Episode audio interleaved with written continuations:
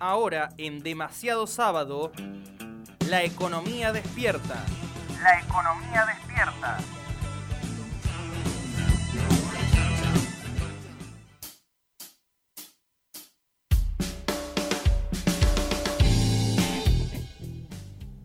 Ahora sí, llega la columna de economía en demasiado sábado. Y hoy les decía en, en off, por fuera de micrófono en realidad, que les traigo algunas buenas noticias. Y ustedes no me podían creer. No puede ser que la economía argentina eh, nos dé buenas noticias. Pero antes de las buenas noticias, pues ya van a ver que tengo razón.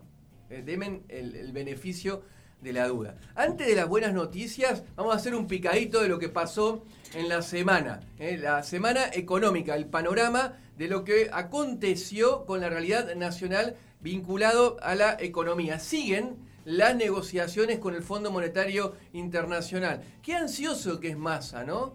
Recuerdan que hace unos 10 días ah, dijo en la convención de la Cámara Argentina de la Construcción que el acuerdo con el fondo era cuestión de horas.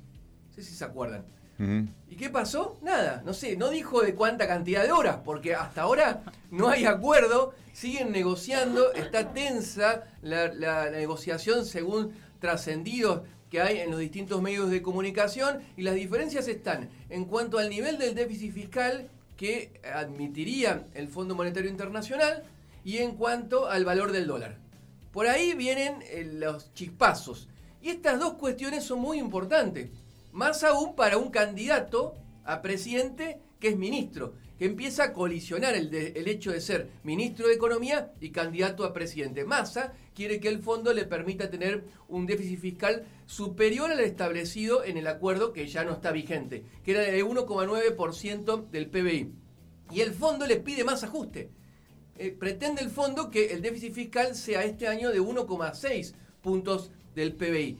Ni loco llega a Argentina ni loco llega Massa a cumplir con el 1,9 según las proyecciones que se vienen dando en las eh, consultoras que estudian la evolución, como sepa, por ejemplo, la evolución del déficit fiscal, eh, estaría en 2.5 del PBI. Lejos del primer acuerdo, bueno, y Massa pretende tener más libertad en momentos de campaña electoral para gastar más y no tener que hacer un ajuste aún más profundo. La otra cuestión es el valor del dólar. ¿Qué le está pidiendo el Fondo Monetario Internacional al ministro? Devaluación. Actualización del valor del dólar que el fondo considera que está retrasado. Él le dice, vos querés dólares, querés plata fresca para pagarnos a nosotros y, y a su vez para robustecer las reservas. Bueno, perfecto. No queremos que te las patines eh, importando para sostener el nivel de actividad en esta previa electoral sino que queremos que actualices el valor del dólar y de esa forma se encarezcan las importaciones y gaste menos dólares para importar. Bueno, está el tira y afloje ahí, no se sabe qué va a pasar, pero mientras tanto sigue habiendo vencimiento de deuda, tanto con el fondo como con los privados, y el Banco Central está sin reservas. Esta semana estuvo perdiendo reservas nuevamente el banco, desapareció, o sea, terminó en realidad el dólar soja 3 y el banco no acumuló más reservas. Perdió, perdió, perdió. Y eso es lo que viene pasando en cada rueda cambiaria. Hay que pagar esos nuevos vencimientos. Recordemos que eh, el mes pasado pagó eh, con yuanes el gobierno. Claro. Bueno, ahora vencen 2.600 millones de dólares más con el fondo. Se dicen que las reservas netas del Banco Central están en terreno negativo por 5.000 millones, es decir, que los dólares no están, estamos gastando a cuenta dólares no se sabe cómo va a ser el gobierno y por eso está tensa la negociación y hasta último momento se sigue negociando. Parece ser eh, que Japón eh, le ha dicho que no a la Argentina, Holanda y Alemania. Y Estados Unidos, bueno, mantiene eh, su posición negociadora, ese que puede destrabar el acuerdo. Sí, profe. Yo creo que eventualmente el fondo va a terminar aflojando. Lo que pasa es que es una negociación de índole política y también el fondo le está pisando la cabeza a Massa diciendo, acá el mando soy yo. Después voy a aflojar para que vos puedas hacer tu campaña, pero no te olvides que acá el que mando soy yo. Correcto, eso es lo que está pasando. Y aparte el fondo a ver qué tajada, qué más puede sacar, ¿no? Eh, en una posición dura, a ver qué, qué cosa puede sacar. ¿Por qué no quieren sacar tantas cosas si no tenemos nada? Claro.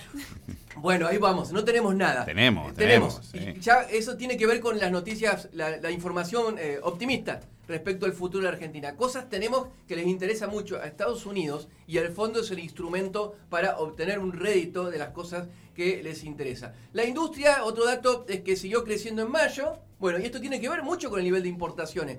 Eh, Fue récord el nivel de importaciones, que son insumos para la industria. Lo que importamos básicamente es eso, ¿no? Bienes de capital y productos intermedios, insumos intermedios que utiliza la industria para su actividad. Massa no quiere cortar ese chorro. ¿no? no lo quiere cortar, ¿por qué? Porque eso le sostiene el nivel de empleo industrial que sigue creciendo, creció eh, en relación al año pasado, a mayo del año pasado, 1,1% interanual de industria, es decir, un buen eh, crecimiento de la industria, con otros sectores que están mostrando ya eh, eh, números preocupantes, como puede ser dos o tres meses de caída en la construcción. Se deben a dos cosas.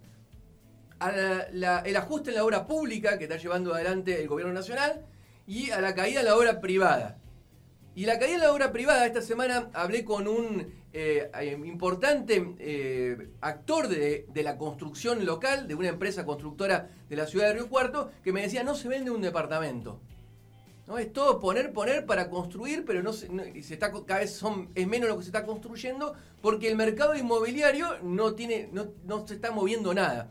Y eso tiene que ver fundamentalmente con la ley de alquileres, me decía, que ha frenado el mercado inmobiliario.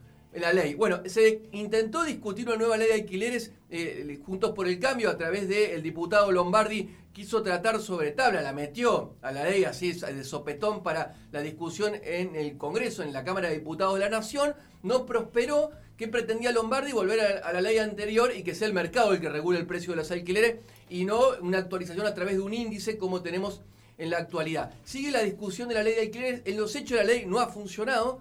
Y yo no creo que sea no es un problema de la ley en sí. El problema es que ninguna ley va a funcionar con un régimen de inflación del 7% mensual que nos hace un acumulado del 140% anual.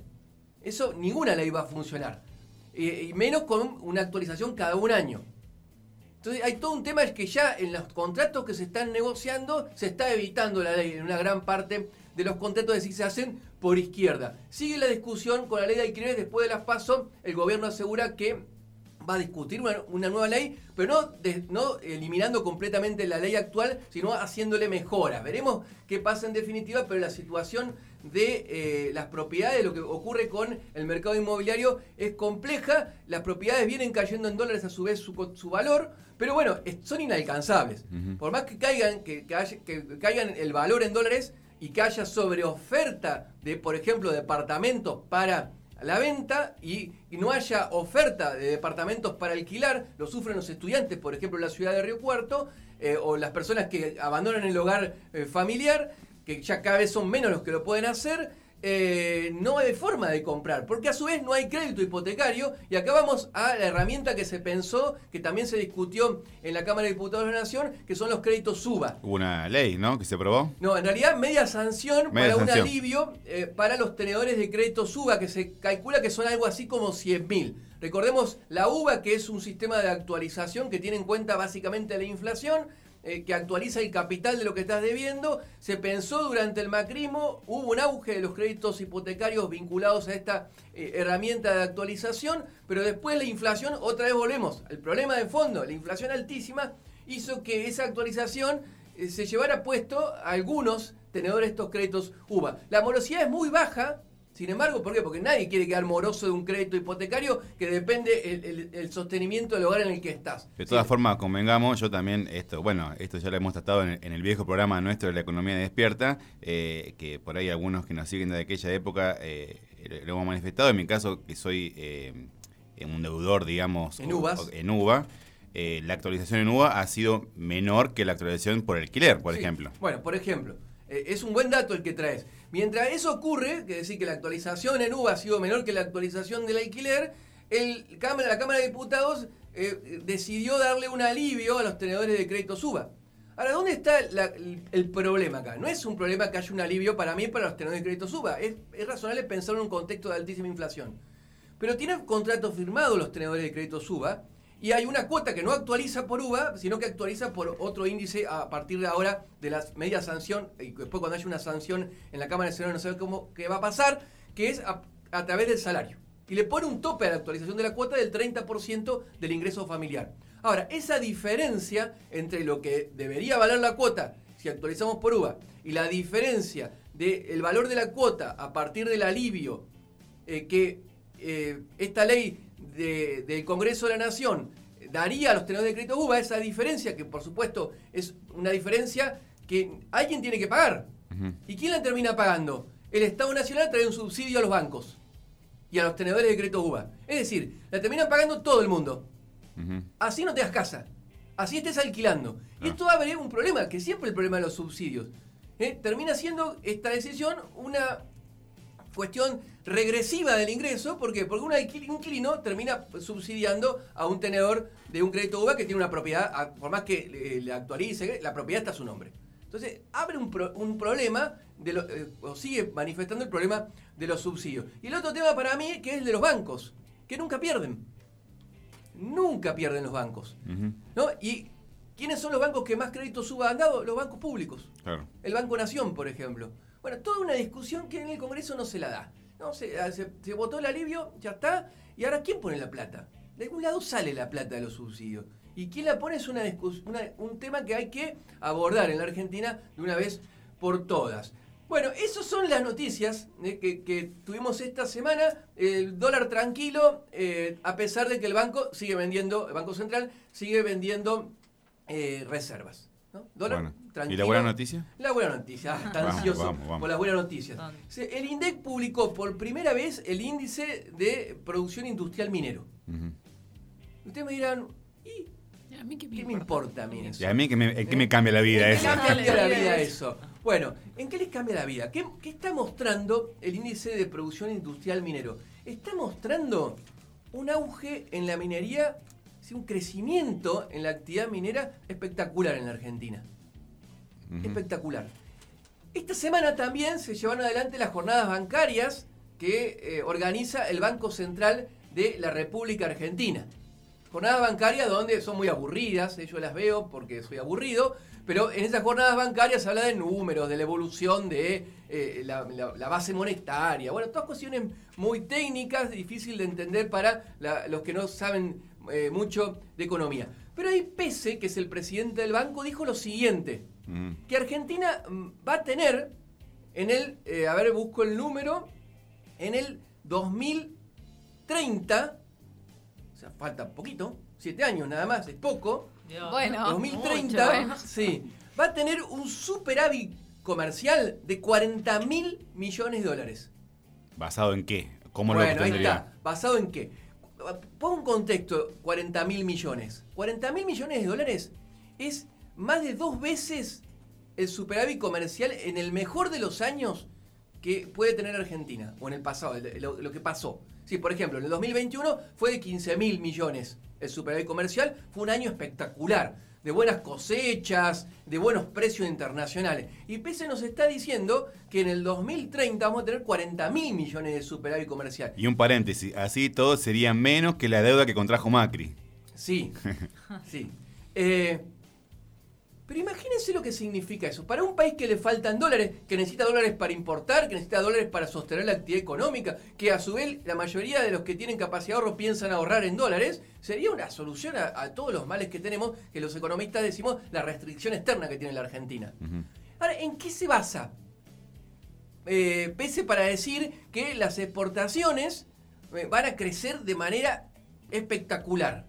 ¿En qué se basa? En parte en el desempeño del sector minero. Entonces ahí me puse a investigar a partir de la publicación de este índice de producción industrial minera que eh, el INDEC eh, dio a conocer esta semana por, por primera vez. Datos Sí. que podemos eh, desmenuzar de esta publicación. El sector minero tiene un crecimiento de su inversión del 70% interanual. 70% de lo que se está, que si comparamos la inversión del 2021 con la inversión que se está llevando adelante ahora. Lleva 27 meses, 27 meses de crecimiento sostenido en el empleo, que es muchísimo. Hasta ahora son 40.000 los puestos directos e indirectos que genera el sector minero. Ahora, usted me ah, bueno, pero esas son cosas que le pasan a los sanjuaninos, a los catamarqueños, eh, que le está pasando a los jujeños. Abro un paréntesis aquí. El problema de Jujuy también hay que pensarlo en términos de lo que ocurre con el sector minero. Bueno. De- después piénsenlo así. ¿Por el litio? Estamos Sí. hablando, claro. después hay que pensarlo en términos de eso también. Ahora, no solamente genera empleo el sector minero en estas provincias andinas, sino también en Córdoba, por ejemplo. Córdoba aporta el 6% del empleo minero en la Argentina, según los datos publicados por el INDE y por la Secretaría de Minería de la Nación. La mitad de ese 6% son empleos vinculados a los servicios mineros. Por ejemplo, el software. Claro. No, no, es, eh, está muy bueno. Pero pará, ¿los los ecologistas están de acuerdo? Ah. Sí. Bueno, ahí, va- ahí vamos. Ahí vamos, no, no te adelantes a eso. Eh, decía Córdoba, eh, básicamente son rocas de aplicación, lo, lo de la provincia, que ya podíamos estar hablando de que Córdoba es una provincia, un actor en esto de la minería.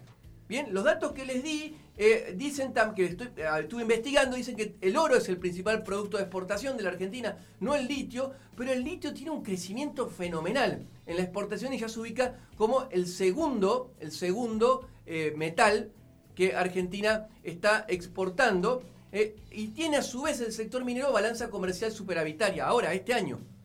En realidad el 2022 cerró con 1.300 millones de dólares a favor, lo que importa el sector minero versus lo que exporta el sector minero. Hasta ahí los números estamos lejísimos, ustedes mirán, estamos lejísimos de los 18 mil millones de dólares que estima PESE la Argentina va a exportar vinculados a la minería para el año 2030. ¿Y dónde está acá eh, la clave? En el cobre. No tanto en el litio, en el cobre. ¿Por qué en el cobre está la clave? Y acá me voy a meter en las perspectivas sobre el cierre de la columna. ¿Por qué en el cobre? Porque Argentina tiene el el 40% de las reservas de cobre del mundo. ¿O ¿Qué, ¿Más que Chile? ¿O por ahí? Comparte con Chile el ser una de las grandes reservas. Y no parece descabellado, no parece loco si compartimos la cordillera que Chile explota Claro. vinculado al cobre. Hay tres proyectos en relación a este metal que ya están en etapa avanzada en San Juan, en Salta y en Catamarca, que se están llevando adelante con una inversión de 12 mil millones de dólares. Esos tres proyectos son enormes, enormes, que están vinculados a empresas transnacionales, de Canadá, de Australia, de Corea del Sur. Esos proyectos ya están en condiciones de empezar a exportar. Y acá estas son las buenas noticias que le digo yo. Y ustedes me dirán, bueno, la cuestión ambiental. Bueno, vamos a hablar un poco para el cierre de los desafíos que plantea la explotación minera en la Argentina. Una nueva fuente de ingresos del comercio exterior que van a permitir sostener el nivel de actividad interna y ayudar a la Argentina a salir de la restricción externa. Yo no entiendo mucho de minería, pero me puse a pensar, eh, como pueden hacer los oyentes del otro lado, ¿qué estaríamos necesitando para que esto sea una realidad? La explotación minera. Pensé primero, una macro estable. Si son proyectos a largo plazo, que son, tienen inversiones enormes, que son difíciles de concretar en una economía con 140% de inflación y un despelote en la macroeconomía. Es decir, primera condición y primer desafío, tener a futuro una macroeconomía estable. Claro. El segundo desafío que se me ocurrió es la vinculación con el capital transnacional. Yo les decía, todos los jugadores del sector son em- de grandes empresas transnacionales. Canadá, China, Australia, Reino Unido y Corea figuran entre las empresas que están explotando el litio y el cobre en la Argentina y también el oro. ¿Cuál va a ser la vinculación del Estado con estas empresas? ¿El Estado Nacional les va a dejar hacer cualquier cosa? Y acá digo el Estado Nacional, pero particularmente hay que pensar cómo se vinculan las provincias. Acá abro el paréntesis, de vuelta. La situación de Jujuy hay que, hay que perdón, analizarla en estos términos. Pensemos en Jujuy y la relación de eh, la Jujuy de Morales con estas empresas. ¿No? ¿Por qué? Porque los recursos naturales son de las provincias según la Constitución. Y esto abre una complejidad en la relación del Estado con las empresas transnacionales. ¿Cómo vamos a afrontar como país estas eh, tiranteses que nos da nuestro federalismo? Claro, ¿No? Todo un desafío. eh, Por ejemplo, eh, eh, una pregunta para que se entienda. Si uno quisiera nacionalizar, digamos, la producción, la venta de toda eh, la minería, como en Chile, habría que reformar la constitución. Sí. Claro. No, habría que llegar a un acuerdo con los gobernadores. Bien. con, con cada provincia, con cada legislatura provincial. Después, el otro, más allá del rol del Estado, el otro punto que es un gran desafío es la industrialización.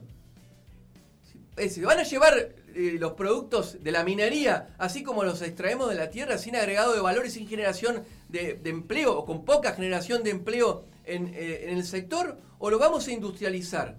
Les pongo un ejemplo de un país, está bien, me van a decir, bueno, es un país enorme, de un país que industrializa sus recursos naturales y que busca recursos naturales, de extraer recursos naturales del resto del mundo para industrializarlos en su país. Ese país es China, que tiene varias explotaciones mineras en la Argentina.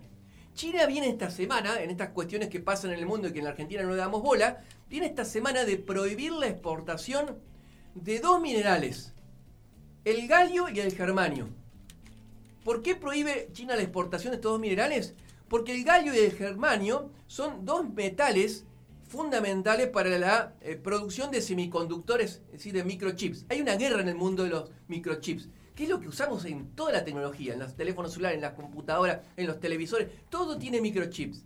Bueno, Estados Unidos quiere empezar a tener más injerencia en la fabricación de microchips, que es un elemento clave en el dominio de las tecnologías de la actualidad. Y China le dijo, no, estos metales preciosos que a vos te hacen falta para dominar las tecnologías, no te los vendo. Lo voy a hacer en mi país. ¿no? Un ejemplo. El otro desafío tiene que ver con la explotación de los bienes comunes y lo que usted decía en la cuestión ambiental. Primero, son bienes comunes y los beneficios deberían ser para todos. Para todos. No solamente para los que participan del sector o para unas pocas empresas. O para las provincias únicamente que tienen estos recursos. Deberíamos pensar cómo hacemos para redistribuir los beneficios y que toda la Argentina pues, pueda eh, disfrutar de los beneficios de esta explotación y de esta balanza comercial de la que habla PESE de 41 mil millones de dólares de, forma eh, eh, superavitaria, de los dólares que generaría este sector. Entonces, es toda una discusión. Y la cuestión ambiental. Son bienes comunes, toda explotación de recursos naturales trae la complejidad de lo ambiental, siempre que en economía ha habido eh, una, cuestión tirante que, a solucionar. Es decir, la explotación de los recursos con el cuidado del medio ambiente. Siempre está presente eso. Toda actividad económica tiene impacto ambiental. ¿Cómo vamos a resolver, o la Argentina va a resolver la cuestión ambiental vinculado a la minería? ¿Las empresas van a llevar todas y no van a dejar el pasivo ambiental? Eso no puede pasar. Bueno, acá cobra importancia el Ministerio de Ambiente de la Nación y de las provincias. Y la cuestión de ambiental, estamos en campaña electoral, nadie habla de ambiente, están hablando todo de mano dura, de cómo meter bala, de los piquetes, pero de ambiente no se habla y ya vemos las consecuencias que tiene el ambiente en la vida cotidiana. Vemos el caso de Uruguay, que se quedó sin agua. ¿No? Ojo, ojo con esto y que no puede pasar que no se hable en, en momentos de eh, eh, discusión electoral de ambiente y no puede pasar que la cartera de ambiente sea una cartera que le revolean a alguien porque, no sé, hay que darle un cargo. Y lo nombramos ministro de Ambiente, como sucede con Juan Cambandier en la actualidad, que nada sabe de ambiente y que no sabemos qué hacen. ¿Qué hace el Ministerio de Ambiente de la Nación? Es todo un misterio. Eso no puede pasar. ¿Eh? que no discutamos la cuestión ambiental. Y por último, para cerrar la columna y, tratar de pensar cuáles son los desafíos para aprovechar el, excepcional, el excepcional potencial minero que tiene la Argentina, hay que pensar la formación de las universidades. Perdón. Tenemos universidades con una tendencia a formar en las ciencias sociales. No está mal. Ahora, no puede ser lo único que, que hagamos, porque nos estamos quedando afuera de esto. ¿Cuántos geólogos, pongo el caso de la Universidad Nacional de Río Cuarto, cuántos geólogos forma la Universidad Nacional de Río Cuarto? ¿Cuántos ingenieros forma la Universidad Nacional de Río Cuarto?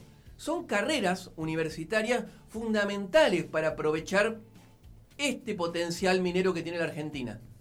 Y no lo estamos discutiendo la formación en las universidades. Es todo un desafío a futuro que nos plantea la explotación de estos recursos naturales claves que podrían hacer de la Argentina al menos un país distinto al que tenemos ahora.